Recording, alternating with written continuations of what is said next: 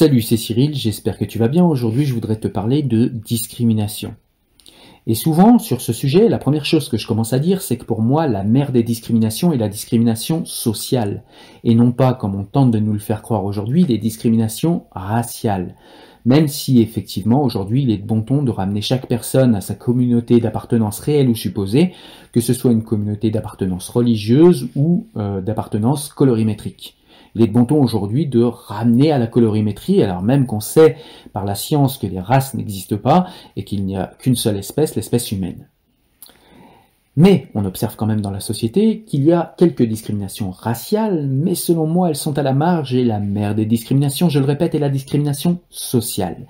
C'est ce que j'ai toujours vu, c'est ce que j'ai toujours vécu, et souvent quand on me parle de ça, on me dit ouais mais Cyril, toi, tu t'appelles Cyril Chevreau, tu es en France, tu es un blanc, dans un pays de blancs, tu n'as pas connu de discrimination, c'est pour ça que tu dis ça. Ce à quoi je réponds, j'ai pas connu de discrimination, qu'est-ce que tu connais de moi? Qu'est-ce que tu sais de moi en fait?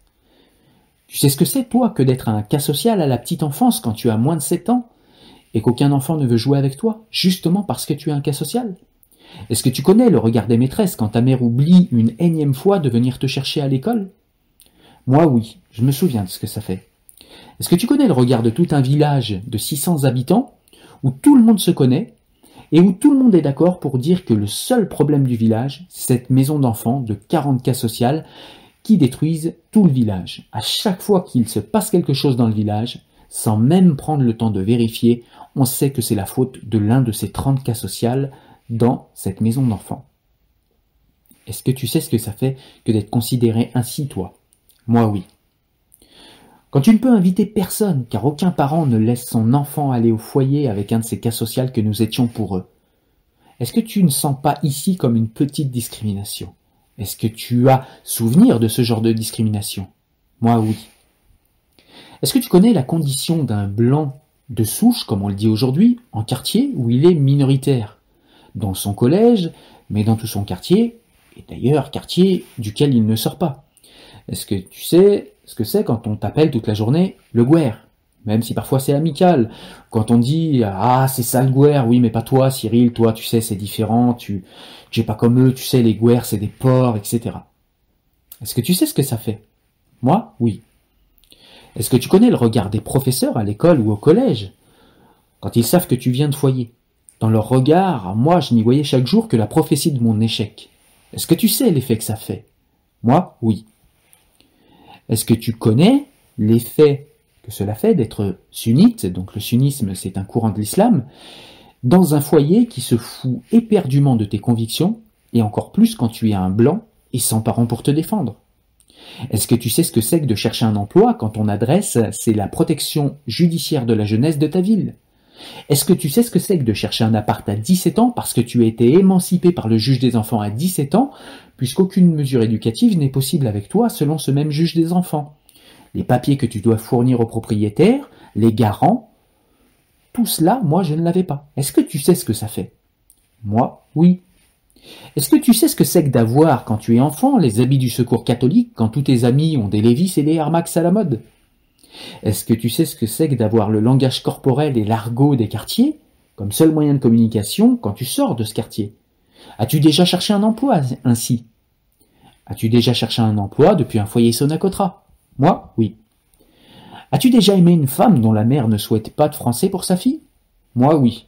Et je l'aime encore d'ailleurs, c'est ma femme. Et j'ai encore un tas d'autres exemples comme ça. Alors oui, j'ai quelques bases en discrimination dans ce pays, même blanc que je suis, mais au lieu de faire de ces discriminations l'instrument de mes échecs, j'en ai fait l'instrument de mes victoires et des forces. D'abord en regardant le plus objectivement possible où les autres avaient raison de me discriminer et où avaient-ils tort.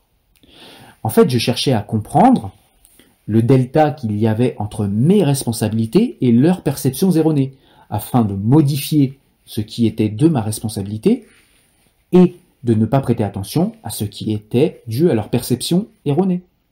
J'ai donc pris ma part de responsabilité, j'ai rectifié mes négligences, mes lâchetés, mes aveuglements, j'ai modifié mon langage, fun à 15 ans le langage du quartier, mais complètement pathétique devant un employeur ou devant n'importe qui d'ailleurs, une fois l'adolescence passée. J'ai modifié mes comportements inadéquats, que j'avais intériorisés toutes ces années d'enfance, comme me battre à chaque désaccord, comme crier quand on me frustrait un petit peu, ou comme mal prendre chaque fois qu'on n'était pas d'accord avec moi. Bref, j'ai changé. Pas pour devenir quelqu'un d'autre, non, car il n'y a de loyauté à soi-même que dans le mouvement. J'ai seulement modifié ce qui me paraissait être une carence, un comportement inadéquat, un aveuglement, une singerie, un masque ou un déguisement. Je me suis ouvert aux autres, j'ai écouté les critiques de mon nouvel entourage. Je me suis ouvert et j'ai osé parler, écouter, et même suivre quelques conseils de gens qui n'étaient pas du quartier. J'ai arrêté de faire reposer ma personnalité sur des habits, sur vêtements, casquette, basket, ou sur un comportement normatif, en l'occurrence celui des quartiers. J'ai compris que je devais vivre dorénavant sans cette armure symbolique étouffante que j'avais toujours sur moi, et que ce ne sont là que des vêtements, et que le comportement de chasse sauvage de jeunes des quartiers que j'avais, à l'époque, était la seule façon de me protéger que j'avais, mais que je devais aujourd'hui abandonner cette armure étouffante, et sortir de moi-même pour me dépasser. J'ai arrêté d'être jaloux des riches, comme s'ils n'avaient pas de problème ou de souffrance, En tout cas, c'est ce que je croyais à l'époque. Des bien-nés, des puissants, des différents. J'ai grandi, et j'ai cherché à comprendre mon milieu, ma condition, et cette soif de savoir ne s'est jamais arrêtée. J'ai grandi. Plus jamais je ne me suis plaint du contexte comme je le faisais avant. Je me suis adapté ou j'ai assumé, quand ce fut mon choix, de ne pas m'adapter au contexte, et j'ai donc supporté les conséquences de cette non-adaptation avec responsabilité. Je suis devenu en fait responsable de moi-même et de mon état présent et de ce que je vais devenir dans le futur. Je ne suis plus esclave du contexte, j'en suis le co-créateur, en collaboration avec les autres acteurs de ce contexte. Je crée ma vie, je ne la subis plus ou si peu. Me voici aujourd'hui. Les discriminations ne m'ont jamais empêché d'avancer, même si parfois elles ont pu être blessantes, elles m'ont aidé à m'améliorer toujours. Merci.